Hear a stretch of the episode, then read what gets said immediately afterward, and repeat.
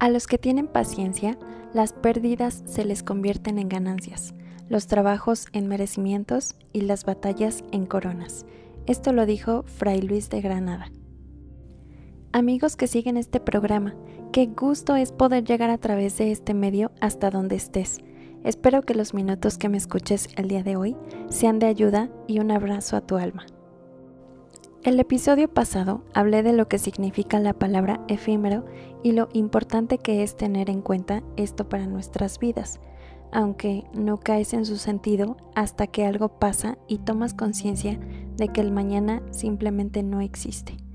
Yo tomé esta realidad con algo que quiero compartirte por un breve lapso de tiempo.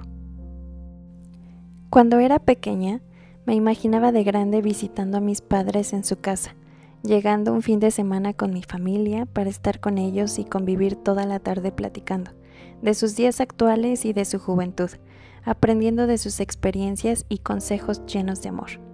Hoy sé que quizá así sea, pero lo haré solo con mamá.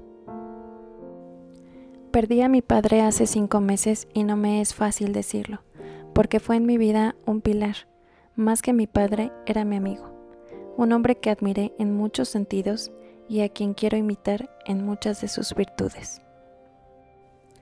Esta pérdida, este daño, este dolor, esta merma hizo que mi vida diera un giro completamente. Al principio, y muy humanamente pienso yo, sentí mucha rabia, sentí coraje y furia contra Dios, contra la vida, contra los doctores que le atendieron, contra mí misma por no haber actuado de otra manera. Y es que en el sentido humano, ¿a quién le gusta perder? No he conocido a nadie en este mundo que se levante y diga, hoy quiero perder dinero, hoy quiero perder un amor, hoy voy a perder una amistad, hoy quiero perder un ascenso.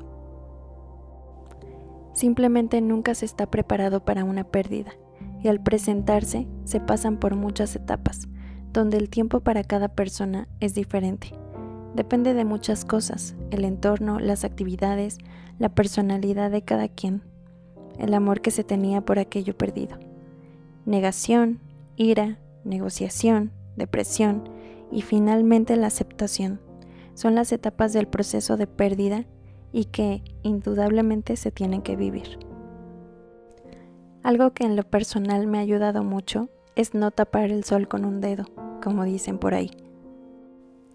Con amor y siendo muy consciente de los sentimientos que tengo, hago una introspección y analizo e identifico la etapa en la que estoy viviendo. La pérdida de mi padre me ha hecho ver que no solo estoy pasando este proceso con él, sino que hay más cosas en mi vida de menor importancia, pero que también entran en este proceso de superar cosas y que sin darme cuenta viví las mismas etapas de este duelo y aún sigo remando para llegar al punto de aceptación en cada una de ellas.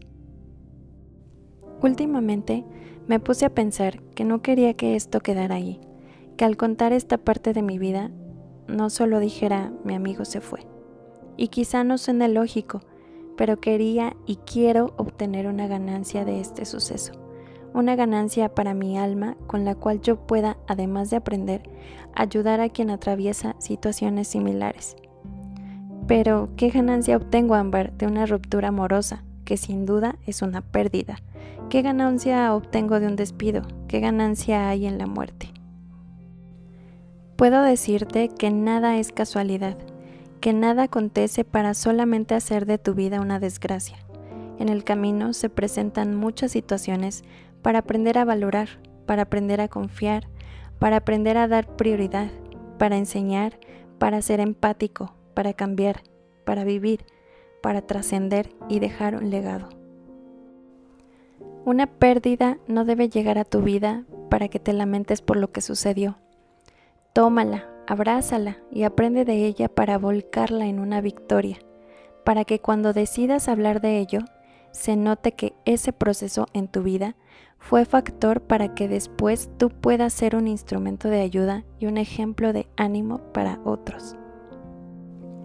Por último, y lo más importante, te quiero decir que no siempre se tiene el apoyo que uno necesita y quiere en cada caso de pérdida, pero sí hay alguien que ve por ti día y noche, que te formó y que te conoce, que conoce tu dolor, que te escuchará aunque no lo veas a las 10 de la mañana o a las 3, en el camión o en tu cama al anochecer, que si lloras no se irá, que si gritas o maldices lo entenderá, que si pides su ayuda te sanará.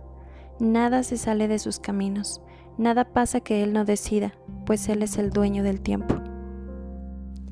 Si Dios te pone en una prueba de pérdida, busca su consuelo y también el propósito de lo que estás viviendo, porque todo tiene su tiempo y todo lo que se quiere debajo del cielo tiene su hora, tiempo de nacer y tiempo de morir, tiempo de plantar y tiempo de arrancar lo plantado, tiempo de matar y tiempo de curar, tiempo de destruir y tiempo de edificar, tiempo de llorar y tiempo de reír, tiempo de endechar y tiempo de bailar.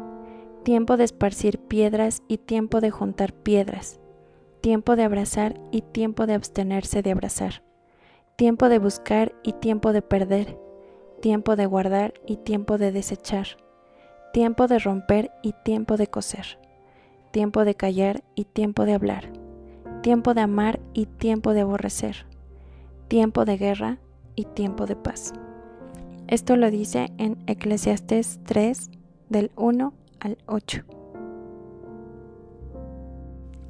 Creo que lo mejor que podemos hacer humanamente es sujetarnos a la voluntad de Dios, aunque la mayor parte del tiempo no sea lo que estamos esperando.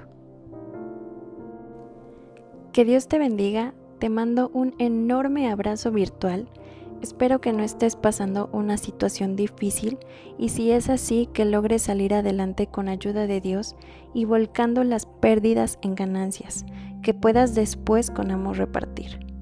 Yo soy Ámbar y recuerda que en este espacio efímero haremos recuerdos duraderos.